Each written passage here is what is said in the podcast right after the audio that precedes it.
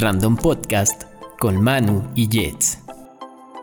Entretenimiento, Deportes noticias, y temas en general. eso y más en un solo lugar. Yes, no, maybe.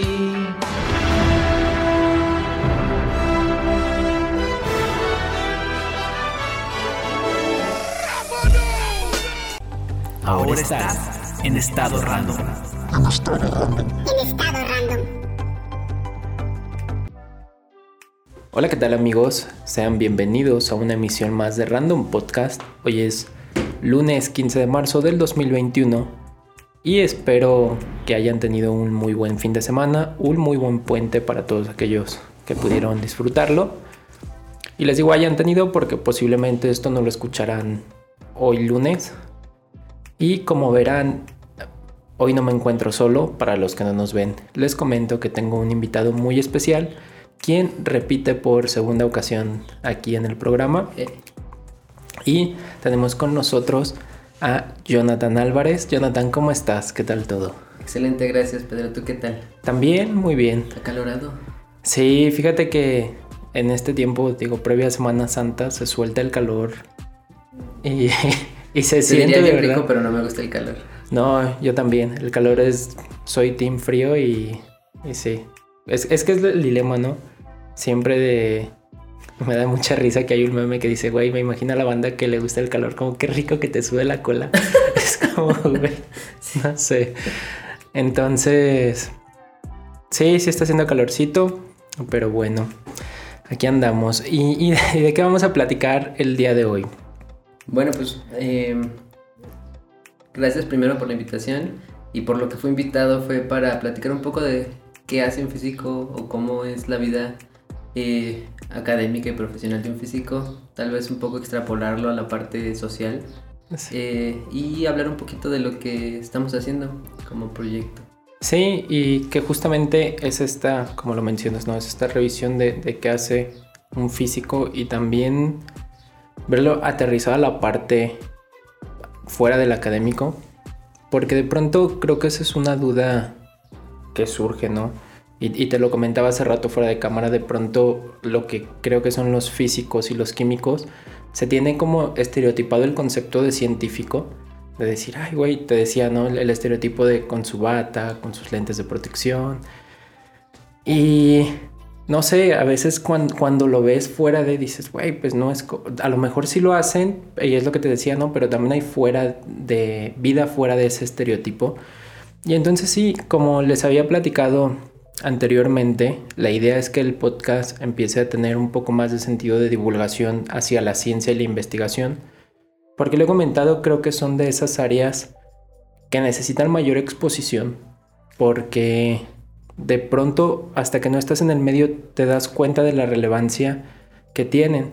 Y que justamente, Jonathan, la vez pasada que estuvieron aquí en el programa, vinieron en representación de la Sociedad Científica Juvenil. Eh, en ese sentido, ¿cómo va el, el proyecto, la sociedad como tal? El proyecto sigue vigente en la ciudad de León. Eh, a manera de recordatorio hay 13 ciudades, creo que un poco más, ya en el 2021, eh, involucradas en este proyecto de divulgación científica. Y aquí en León sigue vigente. Eh, me da gusto decir que la o el lidereo de este grupo ahora está siendo básicamente por mujeres. Ujú. Me da mucho gusto eso, porque creo que eh, es importante mencionarlo. Y Sí. sí, el proyecto va bien. eh, hemos tenido complicaciones como todo el mundo de manera natural por la pandemia. Ujú. Nuestro trabajo es principalmente presencial. Sí. Ir a dar charlas, talleres, este, tratar de atrapar a la gente de cara a cara. Y cuando te enfrentas a una pandemia y todo tiene que ser en línea, Sí. eh, suelen ocurrir eventualidades que merman un poco el trabajo, pero afortunadamente somos gente de ciencia y lo- hemos logrado adaptarnos y continuar con nuestra labor. Sí, que justamente siempre, digo, hoy en día es inevitable hablar de la pandemia. Sí, Es como, a final de cuentas, es algo que estamos viviendo. Y creo que también una de las ventajas que ha traído la parte de la tecnología, no sé cómo, cómo lo percibas tú, la posibilidad de asistir a congresos, por ejemplo, que a lo mejor anteriormente eran en presencial. Imposible. Ajá, y decías, güey, pues a lo mejor me tengo que ir a otro país para ir a ese congreso. Muchos han abierto esta modalidad de, de asistencia virtual. Creo que en ese sentido ha sido de esas cosas buenas, ¿no? Que ha traído... Sí, por supuesto. Y de hecho estoy seguro que, si no el 100%, al menos sí la mayoría de las personas organizadoras de congresos internacionales, viendo que la respuesta ha sido alta con respecto a los participantes que están interesados en asistir a uno de estos eventos virtuales, va a abrir una sección en la cual va a ser de manera presencial. Esperemos después de que la pandemia pase. Este, que pueda ser de manera presencial y una parte este, sujeta a la a asistencia virtual. Sí, sí, que creo que... Sobre todo porque está aprendiendo mucho sobre eh, cómo emplear las plataformas existentes Ajá. y hacer de, hacer de todos est- esta organización algo más fluido. Sí, porque creo que, digo, se está, eh, evidentemente, se está viendo el potencial que se tiene en cuanto al uso de lo virtual, que parecía algo desconocido para la gran mayoría, porque yo, por ejemplo, lo veo en, en otro tipo de comunidades, como en la comunidad gamer, el hecho de lo virtual ha permitido la conexión de gente de diferentes lugares y que se creen, a mí eso es lo que me sorprende, comunidades dentro de, del mundo virtual con características muy, muy específicas. Y por ejemplo ahora en la comunidad científica pensándolo, resulta como hasta... Como, bueno, ahora que lo vemos como obvio, como decir, güey, ¿por qué no se había explorado esa parte? Y creo que este acercamiento a lo virtual ha, ha dado más esa posibilidad, ¿no? Y, y qué bueno. De hecho, ahora que lo mencionas, me parece que, ah, bueno, cuando, hab- hablando específicamente de la ciencia, uno siempre está involucrado o tiene colaboradores en, en otras partes del mundo, ¿no? Entonces uno siempre acude a las eh, videollamadas o reuniones virtuales, pues cotidianamente, no es algo Sí. ajeno. Pero esto de la pandemia que afectó a nivel Ujú. general obligó a las personas que no tenían esta necesidad de Sí. comunicarse con otras en otras partes del mundo a hacerlo incluso cuando estás en la misma ciudad. Ujú. Y esto eh, imagino que ha estado abriendo nuevos horizontes en la mente. ¿no? Ujú. Es decir, bueno, sí, lo presencial siempre ha sido esencial, pero ahora que lo tenemos de manera virtual podemos enriquecer un poco la comunicación. Sí, sí. Y bueno, vamos a partir un poco o a entrar de lleno al, al tema que, que venimos a platicar porque creo que nos hemos salido un poquito del tema. Que esto siempre es bueno, ¿eh? Eh, pero pensando en, ahora sí, en lo que mencionábamos al inicio, eres ingeniero en física, maestro en ciencias aplicadas Sí. y aspirante a doctor en física. Sí, sí. Partamos hablando de la física, pensando en, en qué hace un físico como tal, como, y, y, digamos, una, que nos des una definición por un lado un tanto a lo mejor teórica de qué es la física, pero también a nivel personal qué ha sido la física para ti. Bueno, eh, desde el aspecto, o perdón, desde el punto de vista teórico, la física es la interpretación de las leyes naturales a través de las matemáticas. Yo creo que esa sería la interpretación más general, pero de manera personal, creo que muchos colegas concuerdan conmigo, la física nos da la pauta y la oportunidad de entender cómo funcionan y por qué las cosas. Eh, entenderlo obviamente exige un poco de conocimiento en matemáticas Sí. eh, y eso es a lo mejor lo que de manera eh, específica ha tenido a nuestra rama que es la física en un contexto muy aburrido y hasta difícil. Eh, y es en general con las matemáticas, ¿no? Porque desde pequeños nos dicen, no, es que el- mat- Sí. las matemáticas son muy difíciles, es más fácil español. Pues yo Ujú. les aseguro que es más difícil el español o el hablar bien y escribir Sí. bien el español que las matemáticas, ¿no? Un idioma, por ejemplo. Entonces eso es lo que hacemos los físicos, tratamos de interpretar lo que ocurre en la naturaleza a través del lenguaje de las matemáticas. ¿Para qué? Bueno, ese es otro cantar. Sí. Eh, desde mi punto de vista personal, yo que me considero un físico aplicado, que siempre he utilizado la física para tratar de hacer algo eh, tangible, eh, te diría que es justamente eso, ya que lo entendí, ya que sé o tengo una aproximación de que, qué es lo que está sucediendo en un cierto fenómeno, utilizarlo a mi favor o en pro de la sociedad para ayudarnos, ¿no? Sí. Y ahora que dije eso, un doctor eh, bastante famoso en la comunidad dice que la física es el arte de la aproximación. Ujú. Es decir, de manera general la física suele no ser exacta. Sí, sí. Lo que solemos hacer es aproximar soluciones que nos den parámetros muy cercanos a lo que en realidad es. Sí, y que justamente ahora que mencionas esta parte de la aproximación y el interpretar las cosas como suceden, eh, pienso, te, te mencionaba hace ratito también, que pienso en cómo va surgiendo la ciencia como tal y mencionas algo que a mí en lo particular me resulta curioso. Por un lado, es cierto que el constructo de las matemáticas es totalmente social y la gente dice que no le gustan las matemáticas. Mm, No entiendo yo el, el por qué digo, güey, pues es que no son complicadas como tal. Una vez que las entiendes, es como hacer cualquier otro tipo de, de ejercicio ¿no? y desarrollo de, de habilidad. Una vez que lo entiendes, pues lo va- se va dando de manera natural. Pero dabas justo el ejemplo con el caso del español, que de pronto parecieran dos mundos totalmente alejados, ¿no? La parte de, las letras y, y la parte de las matemáticas. Pero si recordamos un poco justamente el cómo surge la ciencia, muchos de los primeros científicos eran filósofos y partían de esta idea de estarse preguntándose cosas y decían, ¿sabes qué? Es que ¿por qué llueve? Es que ¿por qué sucede esto? Y trataban de darles explicación a los fenómenos naturales, ¿no?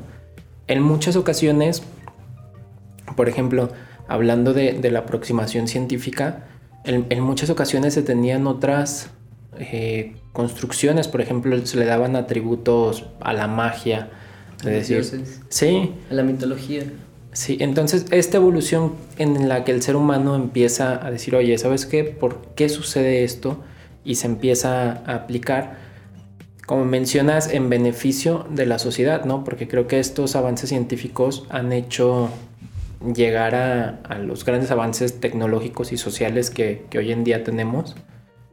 Y a mí algo que me parece, eh, que me impresiona siempre que estoy revisando temas al respecto, la curiosidad humana pareciera no tener límites.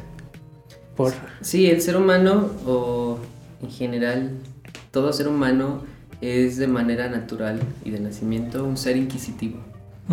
El ser inquisitivo es, o, o de manera, es que decirlo de manera más coloquial, eh, una persona inquisitiva es aquella persona que se pregunta siempre el por qué pasan las cosas y Sí. cómo es que pasan, ¿no?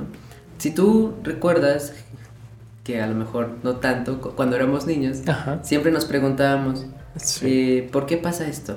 ¿no? Y hasta los niños tienen un tabú de que siempre están el por qué, Ajá. por qué, por qué, por qué.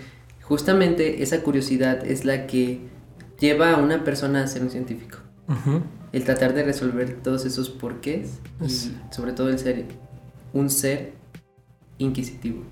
Sí, y justamente de pronto es, perdonen si están viendo esto, este acaba de introducirse un, un gatito en escena, pero no, no nos interrumpe como tal.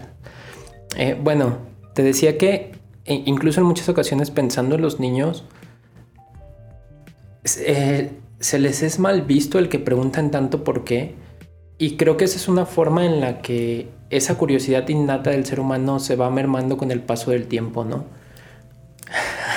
Justamente eh, esto que dices de que a los niños se les matan, porque la realidad es que aplastamos sus... Bueno, yo todavía no tengo hijos, pero eh, en general la gente, ah, o perdón, las personas aplastan la inquietud y la curiosidad natural de los niños, respondiéndoles, no sé, no preguntes eso, no se sabe. Sí, y, y esto es más tradicional, ¿no? Es decir, la mayoría de las veces, y desafortunadamente no tenemos la capacidad o la preparación para responder todas sus preguntas. Por ejemplo, cuando un niño te pregunta, ¿por qué el cielo es azul? Sí. Ah, Es una pregunta fundamental y una pregunta bastante interesante y profunda. Sí. Pero la mayoría de los adultos nunca se preocuparon porque desde niños mataron esa este, inquietud en el preguntarse el por qué. Ujú. Y justamente es un fenómeno físico. Y como nosotros de adultos ya no tenemos esta capacidad de responder, porque nunca nos la respondimos a nosotros mismos, decimos, pues porque así es y ya está, ¿no? Sí. Es allí cuando empezamos a destruir esta curiosidad nata de las personas. Y, y sí, que por ejemplo, como dices, en muchas ocasiones nosotros como adultos no tenemos las respuestas y es más sencillo decirle al niño, ay, ya deja de estar preguntando. Algo que se recomienda como ejercicio para fomentar esta curiosidad e incluso a veces dicen cuando se está en la etapa del por qué, por qué, por qué, por qué, por qué, eh, hacerles el planteamiento a los niños a que ellos intenten darnos la respuesta. Por ejemplo, ¿por qué el cielo es azul? Nosotros hacerle esa... ¿Por qué crees? Ajá. Y que el niño también empiece a explorar otras opciones y que sea como de, ah, yo me imagino por esto. Y lo ideal sería que como adultos busquésemos la respuesta juntos, ¿no? Sí, Y- y además como si no tuviéramos, este, o si no tuviésemos acceso a toda la información Sí. que existe en el mundo, ¿no? Sí, es un tema que también creo que el, el acceso a la información se presta para platicar horas, porque digo, a pesar de que estamos en, en la época donde el acceso a la información es inmediato, mucha gente se limita a no buscar. Sí, elige no buscar. Sí, mira, hay un ejemplo que a mí me es muy claro cuando la gente pregunta cosas en Facebook como de, no sé, la pregunta que quieras. Y luego yo pienso y digo, ¿por qué no la puso en Google? en Google y que Ajá. y va a tener acceso a un montón de fuentes de información. Sí, sí, como que esperan que alguien como tal, una persona les dé la respuesta y dices, bueno, si eso mismo lo pones en otra página, pues lo vas a encontrar, ¿no? A lo mejor allí puede entrar un aspecto psicológico, Ujú. en que la respuesta viene respaldada por otro ser humano. Sí, Es decir, si a lo mejor, no sé, yo busco, eh, hablando, no sé, de algo mecánico, Ujú. ¿qué aceite lleva mi vehículo? Sí. En Google. Me aparece, ah, el vehículo tal lleva tal aceite. Y luego le pregunto a, a un mecánico ajá, que sabe, y él me lo dice, eh, la mayoría de las personas se sienten más confiadas cuando se lo dice o se lo escribe directamente a una persona, ¿no? Ujú. Puede entrar ese aspecto psicológico allí, pero es cierto, la mayoría de la gente elige no buscar la información por sí misma. sí, Y esa es tal vez, este, y digo, no solo en preguntas de ese estilo, ¿no? E- Ese tal vez es uno de los grandes problemas que tenemos porque ahora con YouTube, con universidades virtuales y licenciaturas gratuitas en línea, la gente sigue eligiendo no estudiar, por ejemplo. ¿no? No digo que sea el caso de todos, pero sí la mayoría. Sí, sí, y bueno, regresando al punto de la curiosidad de las personas, te decía, a mí, a mí me parecía sorprendente cuando, no sé, Demócrito plantea la existencia del átomo, lanzándola ahora sí que como un- una idea al aire, ¿no? Porque pensando en aquella época era como, güey, era, o sea, literalmente era imposible detectar esas cosas que no se ven. Sí, hoy en día es difícil este, hacerlo en un laboratorio. Y, y partimos a, a justamente a estas cosas que no se ven. En tu trabajo como tal, eh, en el tema de investigación o tu área de, de desarrollo, me platicabas que es la microfluídica. Sí. Yo antes de platicar contigo no tenía idea de que existía. El- era como, no sé, y creo que para la mayoría no, no van a tener idea de qué es. Platícanos tú un poco qué es la microfluídica y qué hace. Sí, bueno, a grandes rasgos y de manera divulgativa, la microfluídica es la manipulación de fluidos, entiéndase por fluidos eh, líquidos como el agua, el alcohol, el aceite, el aire es un fluido, este, gases, ¿no? La manipulación de todos estos a escalas micrométricas. ¿Qué es una escala micrométrica? Imaginemos que tenemos un metro de longitud y ese metro la partimos en un millón de veces. Tomamos una de esas pequeñas partes, de esas millonésimas partes, y lo que tenemos es un micrómetro.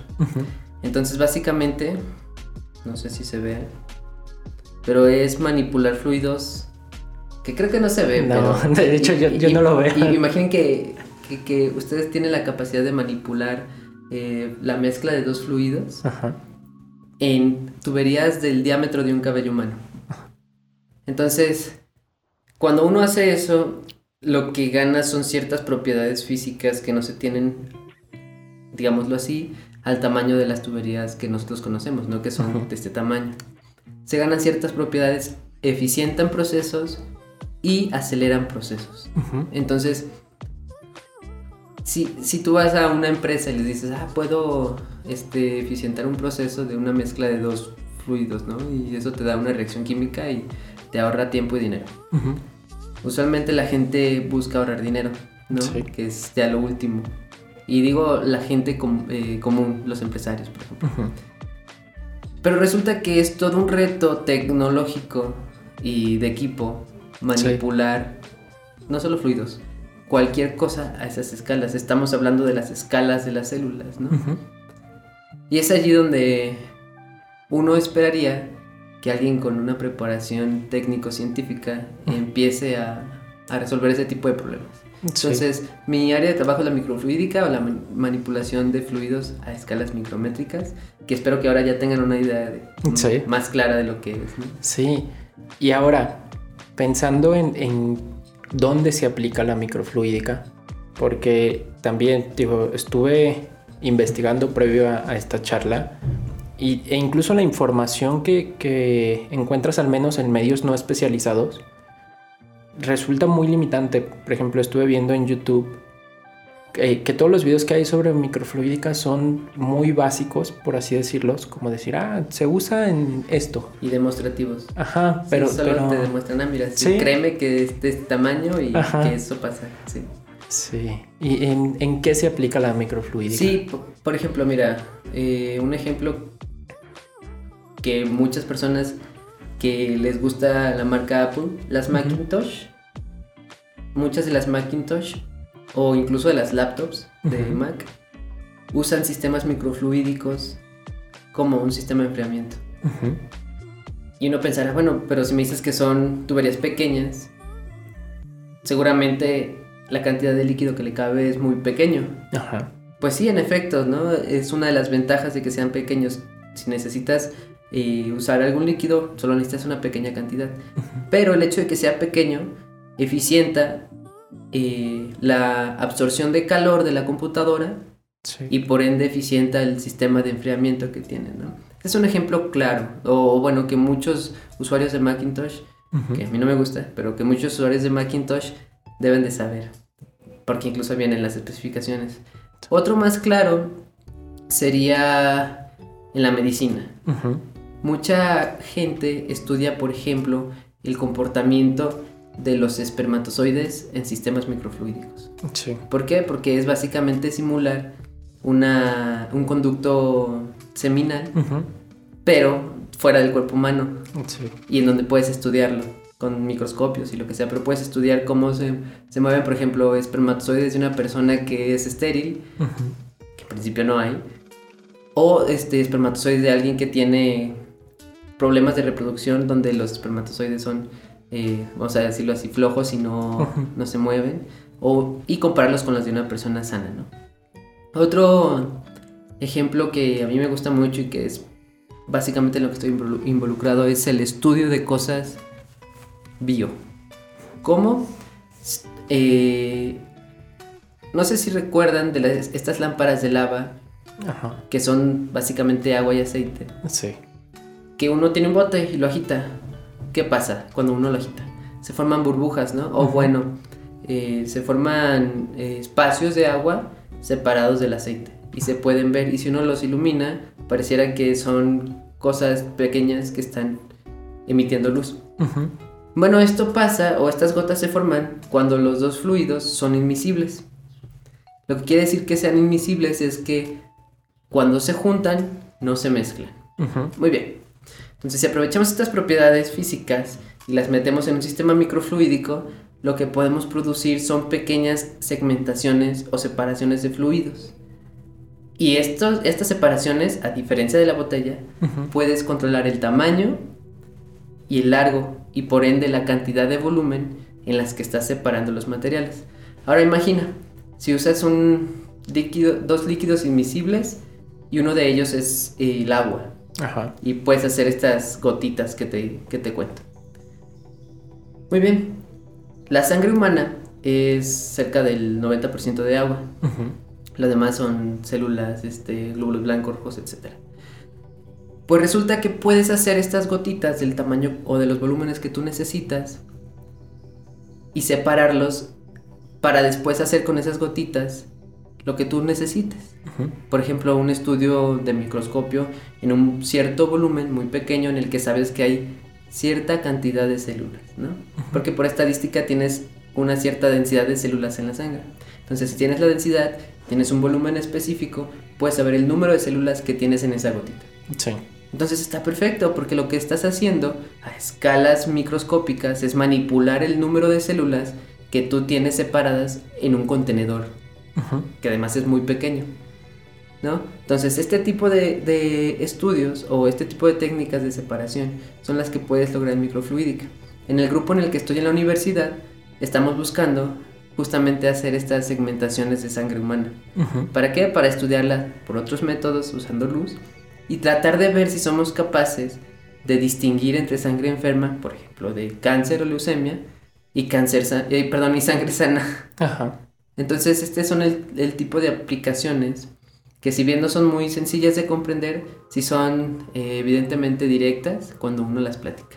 Sí, sí, y fíjate, esto último que dijiste ya, ya cuando poder diferenciar sangre Enferma, enferma de sangre sana, como que dices, ah, ok, lo entiendo a la perfección. Todo lo detrás era como que lo estaba procesando como que, ok. Sí. Y, y lo entiendes. Y, de pronto, por ejemplo, creo que para la gran mayoría, incluso aún sabiendo esto, ¿no? Decir, ok, diferencias sangre enferma de sangre sana. En, en áreas como la medicina, son cosas que creo que para la gran mayoría no son muy, muy difíciles de comprender del todo. Por ejemplo, lo que mencionabas del estudio de espermatozoides me queda más claro porque a lo mejor entiendo que para las cuestiones de tratamientos a, las personas con algún tipo de, problema, como que es más obvio, pero en, este caso que mencionas, las cosas que se pueden hacer con la sangre, a lo mejor son muchísimas. O sea, y, y, no sé, creo que como mencionamos, sí es de esos temas que, que cuestan, pero ya una vez que lo tienes claro, dices, ah, ok. Pero el- justamente el desconocimiento es lo que creo que a veces no permite el, el acercamiento a, a la ciencia, a la investigación, porque a lo mejor para alguien es como, como ay, güey, qué aburrido. Este, no, imagínate estar todo el tiempo encerrado, todo el tiempo leyendo. Y lo que te decía, ¿no? Sí es muy cierto que a veces se adopta ese estilo de vida porque la disciplina así lo, lo Lo requiere. exige, sí. Pero fuera de existen más cosas, que es un poco, por ejemplo, pensando a nivel personal, ¿cómo se dio tu interés por la microfluídica? ¿En qué momento dijiste tú, oye, sabes que este tema me gusta, me apasiona y quiero explorarlo? Sí, bueno, resulta que uno como aspirante a ser un científico, o lo que deberíamos buscar todos es lo que yo tengo de conocimiento debe servirle a la sociedad Sí. en algo. Porque, como muchos de ustedes sabrán, existen científicos que estudian, no sé, por ejemplo, eh, o que tratan de probar ciertas teorías que no tienen un impacto directo en la sociedad. O sea, que tú como un humano de, eh, promedio Sí. o como un ciudadano de calle no ves el beneficio ni en salud, ni economía, ni en etcétera inmediatamente. Entonces, la aplicabilidad de la microfluídica fue lo que me convenció o lo que me llamó mucho la atención para empezar a estudiarla. Lo que me terminó de enamorar fue que puedes ayudar a las personas a Sí. través de estos este, estas técnicas o sistemas microfluídicos como nosotros lo conocemos. Otra cosa que llama mucho la atención es, por ejemplo, con una jeringa de... ¿Qué pasaría si tú como médico, llego y te digo, si tú le extraes 5 mililitros de sangre a una persona, existen estos sistemas microfluídicos que te van a poder, que te van a permitir hacer mil estudios con esos 5 mililitros de sangre. 5 mililitros de sangre es para un estudio, por ejemplo, es nada, ¿no? Ajá. Porque mucha de la sangre se desperdicia. Sí. con los sistemas microfluídicos no, se, apro- se aprovecha todo al máximo porque son cantidades de millones, una parte en un millón de litros Sí, sí. que te permiten hacer estudios, ¿no? Sí. Entonces, pues me parece que es algo que tienes en un espacio muy reducido que te podría decir 2 por un centímetro. Sí, sí. En ese espacio, o perdón, en esa área, tú ya tendrías un laboratorio para hacer estudios. Y si tu laboratorio es tan, o logras hacer tu laboratorio tan bueno. Inmediatamente tendrías este resultados allí, ¿no? Sí, y justamente ahora con esta descripción que das, todavía a mí a nivel personal me hace más sentido porque es como justo eso, ¿no? Como te imaginas un laboratorio en forma, ahora redúcelo a un tamaño chiquitititito y es como se hace lo mismo, pero te lleva menos recursos, que es un poco de lo que hablabas de la optimización hace rato, ¿no? Que a lo mejor para la gran mayoría puede ser el, el interés que, que puede haber. Y también haciendo esta pregunta hacia lo personal. Empiezas estudiando física, igual la pregunta, ¿no? ¿Por qué física? ¿En, en qué momento se da esta, este descubrimiento de la microfluídica como tal en, en la física? Porque digo, como todas las disciplinas, hay muchísimas ramas en las que uno puede trabajar. ¿Por qué decidiste estudiar física? ¿Por qué decidí estudiar física? Cuando yo era joven, que no soy tan joven, este, no tenía muy claro qué quería estudiar como una carrera profesional. Sabía que me gustaba poder desarmar, por ejemplo, mi motocicleta y volverla a arreglar, ¿no? Pero porque de cierta manera yo tenía el entendimiento de cómo funcionaba. Sí. Y después me di cuenta que lo que me gustaba era entender cómo funcionan las cosas y el por qué pasa lo que pasa. En ese sentido, por una persona, una eh, señora que conocí, ella me dijo, ah, este, el esposo de una amiga trabaja en una universidad como físico y siempre dice que la física le ayuda a entender las cosas. Ajá. Y hasta ese momento yo no conocía la carrera ni de licenciatura ni de ingeniería en física. Ujú. Que por cierto, haciéndole promoción está en la Universidad de Guanajuato, la División de Ciencias e Ingenierías, Campus León. Lomas del Pedregal, ah no, Lomas del Bosque 103. Sí. Y fue cuando empecé a, a investigar qué es lo que hace, o, o al menos qué es lo que tenía la currícula de la carrera en física. Ujú. Y diablos, me encantó. O sea, de principio, el hecho de que te ofrezcan entender de cómo, o el entendimiento de la mayoría de los procesos eh, físicos o fenómenos físicos, como por qué prende esa lámpara blanca, eh, por qué se calienta tu computadora cuando la tienes encendida, todo este tipo de cosas, el entendimiento profundo es lo que me convenció, me terminó de convencer de estudiar esta carrera. Sí. ¿Cómo llegué a la microfluídica? Es curioso. Yo empecé mi carrera, o bueno, empecé haciendo mis pininos en ciencia, en algo que se llama partículas. Y ahí empecé a ver los retos tecnológicos que se necesitaban para medir Sí. partículas. Y con los retos tecnológicos me fui abriendo un campo y fue cuando llegué a la óptica. En la óptica es básicamente el estudio de, de la luz, ¿no? Y de su interacción con la materia.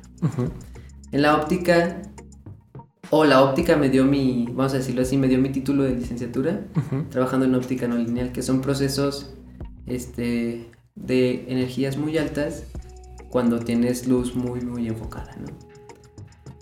Pero para yo poder trabajar en esta tesis de licenciatura tuve que desarrollar eh, dispositivos electromecánicos para poder medir ciertas cosas.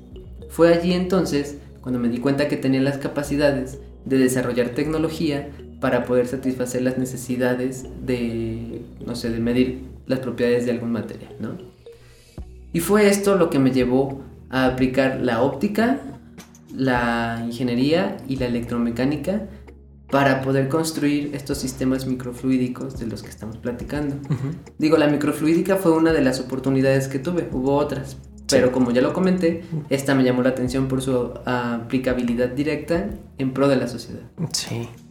Fue un camino largo, ¿eh? No fue así como de, ay, me metí a estudiar física, ya sé qué quiero hacer de grande. Sí, no, y justamente esta, o sea, esto lo pregunto porque hay en muchas ocasiones, en la mayoría, digo, siempre seguimos descubriendo cosas, ¿no? Y de nuestro trabajo que nos van gustando, llamando más la atención que otras áreas.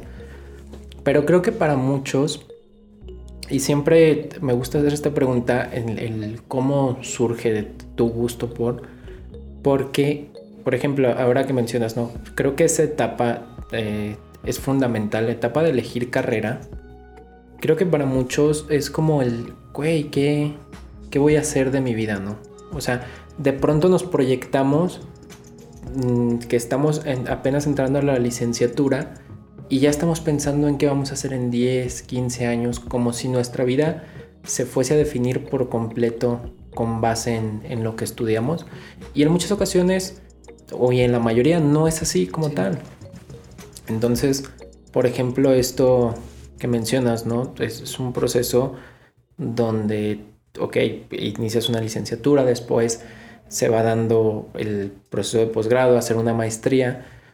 Y justamente el, por ejemplo, ahora que mencionas el hecho de aplicar las cosas en pro de la sociedad, yo creo que es algo que no se debe perder de vista nunca, porque de pronto es cierto lo que decías, hay muchas áreas de la investigación, de la ciencia, que plantean cosas muy superficiales y que después cuando lo ves y dices, güey, es que, ¿por qué? No sé. Y, haciendo esta comparación, porque no se me ha tocado revisar a lo mejor tesis de licenciatura, donde justamente con el nivel de exigencia que a lo mejor tiene una licenciatura para otorgar el grado, se quedan muy básicas. Sería inaceptable que conforme vas aumentando el proceso, se siguiera manteniendo ese mismo nivel, ¿no? Y hay algo a mí en lo personal que, que ahora que mencionas la UG, creo que eso es, mm, no sé, yo actualmente estoy haciendo una maestría en la Universidad de Guanajuato, es un, cuando vienes de otro tipo de formación, yo a lo mejor vengo de una escuela privada, y llegas a una institución pública, claro, también cuenta el programa, ¿no? Este, tú estás haciendo un programa del PNPC, que es el Programa Nacional de Postgrados de Calidad. Igual yo estoy en, un programa de este tipo. Es evidente que el mayor de exigencia debe ser eh, mayor. Pero a lo que voy es que de pronto el paradigma que tienen muchas instituciones no te hace pensar tanto en cómo impactas tú como profesionista al pro de la sociedad. A veces se queda, no sé, esto lo, menciono desde mi formación como mercadólogo. En, para los mercadólogos sí es cierto que llevamos una materia de mercadotecnia social donde te enseñan cómo puedes influir en pro de la, gente, pero en muchas ocasiones todo se queda a la parte administrativa y empresarial. Y de pronto a lo mejor hay muchas áreas inexploradas donde dices, güey, se puede hacer cosas que beneficien a la gente. Creo que esto es algo que, te digo, nunca se debe perder de vista. El, ok, ¿qué puedo hacer yo para mejorar el mundo en el que existo? Y también en, justamente en esto que, que mencionábamos un poco, te decía de la etapa de, de, ok, esto se define tu vida con base a lo que estudias. No siempre es así, es lo que mencionábamos, ¿no? Platícanos un poco, Jonathan, ¿cómo es tu día a día que haces, porque también creo que esto es algo que se tiene súper estereotipado, es como, ay güey, es que la gente, te decía, ¿no? La gente que hace investigación siempre están... Cuéntanos un poco, porque, bueno, anticipo y, lo menciono, también estás en, en la rondalla, tocas, haces música. cuéntanos un poco primero de tu día a día y después estas otras actividades que a nivel personal te apasionan. Muy bien. Eh, antes de la pandemia, no te voy a mentir, eh, lo que hace un aspirante a investigador es aprender a hacer investigación. ¿Cómo se logra esto? Depende del área. En mi caso, yo llego o llegaba a la universidad 8 de la mañana. Parte del día la dedicaba a entender justamente muchas cosas de mi área, porque no te voy a mentir, es un mundo. Y el resto del día estar en el laboratorio trabajando. Si ustedes se preguntan cuántas horas, básicamente era de 8 a 8. ¿Sí? De 8 de la mañana a 8 de la noche, claro, uno es humano, no tiene que comer. Sí. Y con sus respectivos, no sé, descansos de 10, 15 minutos cada 3 horas. Pero básicamente esa es, la vida de un experimental. Estar en el laboratorio, estar en el laboratorio, leer, leer. Y claro, todo se hace eh, buscando satisfacer estos, estos objetivos personales, pero además el, social, ¿no? Es, es evidente que al menos yo trataba de que todo lo que tenía que hacer en la escuela lo hiciera mientras estaba en la escuela. ¿Para qué? Para que después de eso yo poder tener mi recreación. Sí. Y sí, como dices, también este juego fútbol, eh, hago música con la rondalla de León. Y tengo otras actividades. ¿Cómo lograr todas, esta, eh, todas estas actividades y poder dormir? Ese tal vez es, un reto, porque este, hay que ser muy organizados, sobre todo si uno necesita o piensa cumplir con todas a la vez. Porque uno puede decir, ah, bueno, no hago esto hoy y me voy a jugar. O no hago esto hoy y me voy a tocar. O no toco hoy y me voy a jugar, ¿no? Pero si es un reto organizacional, este, de hecho vean mis ojeras. Eh, porque si hay que restarle tiempo, no sé, por ejemplo, a dormir ocho horas, uno ya se queda con seis, en la licenciatura eran cinco, y así. Es básicamente eso. Sí. Y ahora, Jonathan, ¿qué experiencias te ha traído el hecho de hacer investigación? Que digas, güey, yo creo que esta es una de las cosas por las que no me arrepiento de, de hacerlo y de seguir haciendo que, te hayan marcado de algún modo, no sé, decir, ah, tuve la oportunidad de conocer a estas personas, tuve la oportunidad de viajar, ¿qué, qué cosas te ha traído la investigación? Eh, aparte de, estrés, no, no es cierto. no, la investigación deja muchas cosas buenas, sobre todo conocer gente muy interesante. Por ejemplo, tuve la oportunidad de eh, aquí mismo en México conocer gente de distintos, distintos países del mundo que si bien aparte de la ciencia teníamos otra cosa en común que era el hablar inglés, por el cual te puedes comunicar. Y uno aprende bastante de estas personas, sobre todo de las culturas. Otra cosa es, ahora ya no estando en México, la ciencia me, permitió eh, explorar otros países, bueno, otro país, Francia, bueno, por allí las desbalagadas. Sí. Pero sí fui, tuve la oportunidad de ir a París a trabajar justamente en sistemas microscópicos o de, escalas micrométricas. Y allí aprendí bastante, aprendí bastante del profesor con el que estuve, Diego. Eh, no sé si alguna vez vea esto, pero gracias. Y aprendí bastante, lo cual pude traer para acá y poder aplicarlo aquí. Pero yo creo que la mayor satisfacción que me ha dado hacer investigación es que lo voy a decir así, no, nunca me gusta decirlo así, pero con el aporte que yo he dado en el grupo en el que estoy, se ha podido hacer de los primeros sistemas microfluídicos en, yo creo que en el país por la técnica que estamos utilizando. En ese sentido, somos de los pocos en el país, no, no, conozco otro que haga microfluídica como la hacemos nosotros. Sí, hay otros grupos de microfluídica, pero no como lo hacemos nosotros. Porque nosotros lo hacemos en un laboratorio que no es especializado. Hay gente que lo hace en, laboratorios, se les llaman cuartos limpios, súper caros de millones de dólares, súper grandes, con equipo también súper costoso y es muy complicado. Nosotros lo hacemos en un laboratorio común, es decir, no tiene nada de especial y tenemos resultados bastante buenos, equiparables con los que se hacen allí. Entonces la satisfacción personal de que por la contribución que yo he podido dar, se pueden hacer este tipo de cosas en la ciudad. Muy bien. Y ahora estamos casi por cerrar, Jonathan, un poco la charla, pero me gustaría, eh, vamos a pasar a, a un, siempre también está esta parte de preguntas rápidas. Y no es que sean rápidas que tengas que responder, sino que a lo mejor mm, no profundicemos tanto, ¿no? ¿Ok?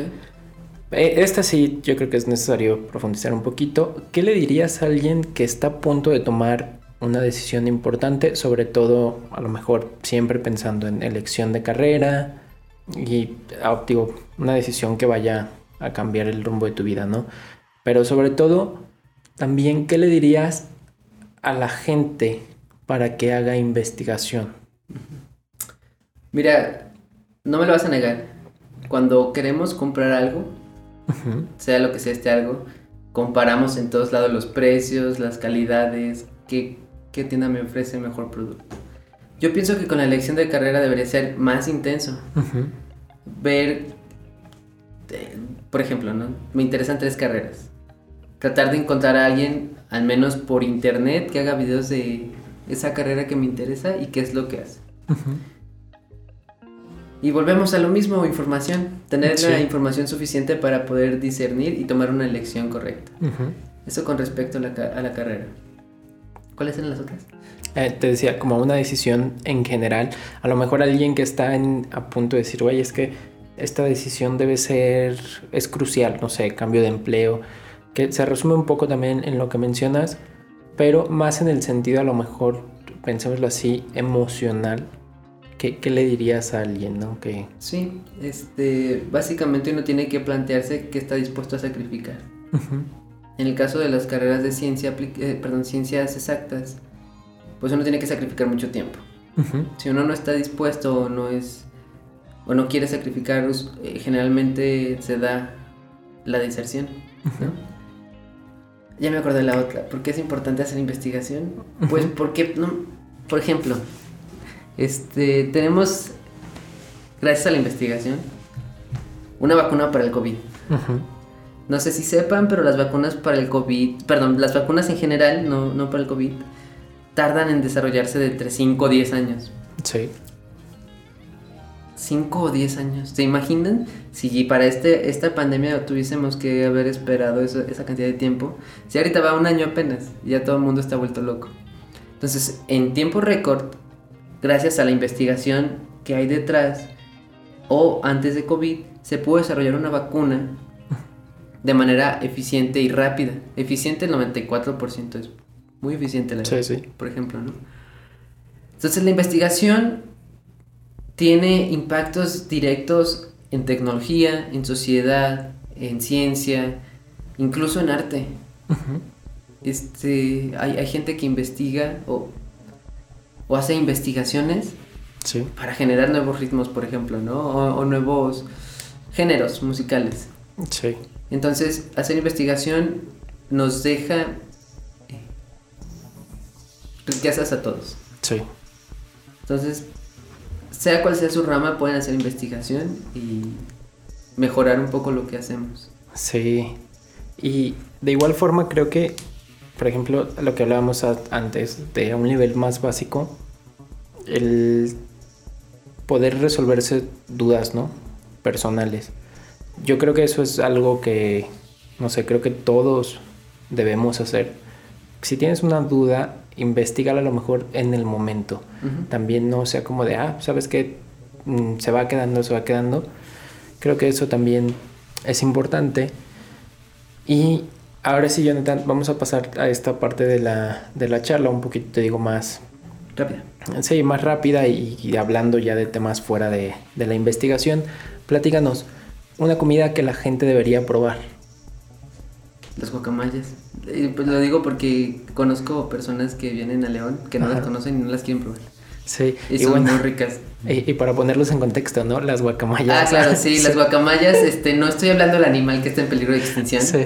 Estoy hablando de un bolillo con piel de puerco eh, metida en aceite o duro de puerco, como el chicharrón, metido en un bolillo con salsa de jitomate o pico de gallo, como se lo conoce, con limón y listo, se puede comer. Sí. Esas son las guacamayas. Y también los caldos de osos, deberían probarlos. Sí. ¿Comida favorita? Eh, el caldo rojo de espinazo de mi mamá. Ok. ¿Algún artista en, en respecto a lo musical? Puedes mencionar uno o varios que la gente deba conocer. Deba conocer. Sí, y que digas, güey, se los recomiendo, que, que creas que sean esenciales, que a ti te hayan impactado a lo mejor a nivel personal, por lo que sea, y que quieras compartirlo con... Vaya, esa es una pregunta difícil. Pero yo, yo pienso que. Digo, seguramente lo conocen, pero el, el que más ha impactado en mí es eh, Freddie Mercury. Porque me hizo conocer a, al guitarrista, a Brian, que también es astrólogo, ¿no? Entonces, él yo creo que es de los que más me ha impactado, que deban conocer. Híjole, es que no tengo como un artista que no escuche la gente en Ajá. general. Pero un género que deberíamos tener Sí. siempre presentes porque es muy mexicano también. Tal vez importado, pero que tiene un, un auge muy grande eh, en la cultura es la trova. Ujú. Sí, ¿por qué? Pero ¿por qué crees que deberían? Porque tiene Ajá. música muy buena, canciones o, o letra en las canciones muy buenas. Sí. Y además son, este, la mayoría son composiciones originales de quien la está cantando. Ok. Entonces en ese sentido cumple con tres cosas bastante eh, positivas, ¿no? Sí. No es música producida en una computadora, por ejemplo. Ok. Y la mayoría del tiempo no se utilizan efectos eh, de sonido para mejorar las voces. O... Sí. Es, es música muy Muy- original y orgánica. y ¿no? orgánica, sí. Sí. En, pensando ahora en una, puedes mencionar película, serie, al- alguna que recomiendes que digas, güey, está, llévensela, vean. La serie de Cosmos. Siempre Ajá. me gusta recomendarla, me gusta mucho. Y es muy divulgativa y abre la mente Sí. a todos niveles, ¿eh? desde niños hasta adultos, a preguntarse el por qué las cosas. Una película que me haya gustado mucho, que me haya impactado, Godzilla. Pero es más por el tema, este... ¿Godzilla de 1954 o...? No, la o- reciente. Ah, ok, ok, ok. La reciente, la reciente, sí, con los efectos de... Creo que salió en el 2011 Ajá. y siguió otra en el 2016, si no mal recuerdo, que es la de Godzilla, el, el rey de los monstruos. Y claro, viene Godzilla, King Kong vs. King- Godzilla. Sí, Sí, esas películas me parecen bastante buenas. Sí. eh, porque en general los protagonistas no tienen diálogos. ajá, Y es como impactante el hecho de que te atrape tanto un protagonista que ni diálogos tiene. sí. Eh, entonces sí, esas son las que recomiendo. Sí, que, que ahora, bueno, te, te preguntaba esta primera versión de Godzilla, que también, si alguien no lo ha visto, se la recomiendo. Porque, digo, sabemos que Godzilla surge como un- una representación del temor de los japoneses y de lo que vivieron ante las explosiones nucleares. Eh, y es esta representación, ¿no? A mí, cuando estaba viendo esta versión del 54, siempre es agradable ver cómo se da la evolución en cuanto a las artes y la tecnología. Porque tú la ves y si la comparamos con las producciones de hoy en día, dan risa. Pero todo el, el- no sé, el planteamiento de la película es como, güey, está, está interesante, ¿no? Ver cómo, cómo era ese temor hacia, hacia Godzilla, cómo se va descubriendo. Y está muy buena también, se la recomiendo. Esto a nivel personal hay, hay un, por ejemplo, hay un álbum que se llama King Ghidorah de uno de mis raperos favoritos. Y yo de pronto no sabía de dónde surgía el, el King Ghidorah, ¿no? Que es el rey de los monstruos de, de Godzilla, es este dragón de tres cabezas. Y está padre como, yo por ejemplo, a lo que voy es esto, yo a través de, de ese rapero, de este productor, Llegaste. me, me interesé por Godzilla y fue como de, ah, está chido. En- entonces tenemos Godzilla y la serie Cosmos, ¿verdad? ¿Algún autor, algún libro? eh, bueno, esto pensando en un libro del género que quieras y también uno de, en particular académico de investigación que recomiendes consultar. Fíjate, siendo honestos, y en realidad no me da mucha. eh, no tengo problema con decirlo, pero no leo este, libros como. por pasatiempo. Ajá. Leo un montón, Sí, sí. artículos científicos. un montón, no tienes idea. Ok. Pero como tal, este, no sé si es porque eh, a manera personal no le dedico tiempo, Ujú. Porque prefiero hacer otras cosas de recreación. Ah, Sí. Digo, sé que la lectura es también recreativa, pero eh, en lo personal yo no, no lo hago. Entonces no tengo como eh, el conocimiento sobre autores y no Sí, puedo sí. decir este, uno favorito y no me voy a poner aquí a decir que la Biblia. Es- pero sí, sobre lectura científica puedes encontrar de todo. Y no hay- Sí. o sea, no, no- no puedo quedarme con uno que te diga... eh, lee este autor de artículos científicos porque o sea, es, es imposible decirlo. Y hay un libro que sí leí más por curiosidad y por necesidad, que es La teoría del todo. Sí. Y ese libro yo lo recomendaría, ¿no? Más si estás empezando en una carrera de ciencias. Ok. exactas. Muy bien. Fíjate, ahora que mencionas esto, es importante hacer esta, si es cierto, esta diferenciación que de pronto cuando yo creo que mucha gente no dimensiona cuando dices, es que tengo que leer mucho. Como que, y esto que dices, ¿no? Esta lectura científica, yo ahora que lo estoy viviendo como que digo, güey, neta, es leer y leer y leer y leer. Yo creo que la gente nunca se imagina cuánto, Cuánto hay que cuánto leer. es mucho. Sí.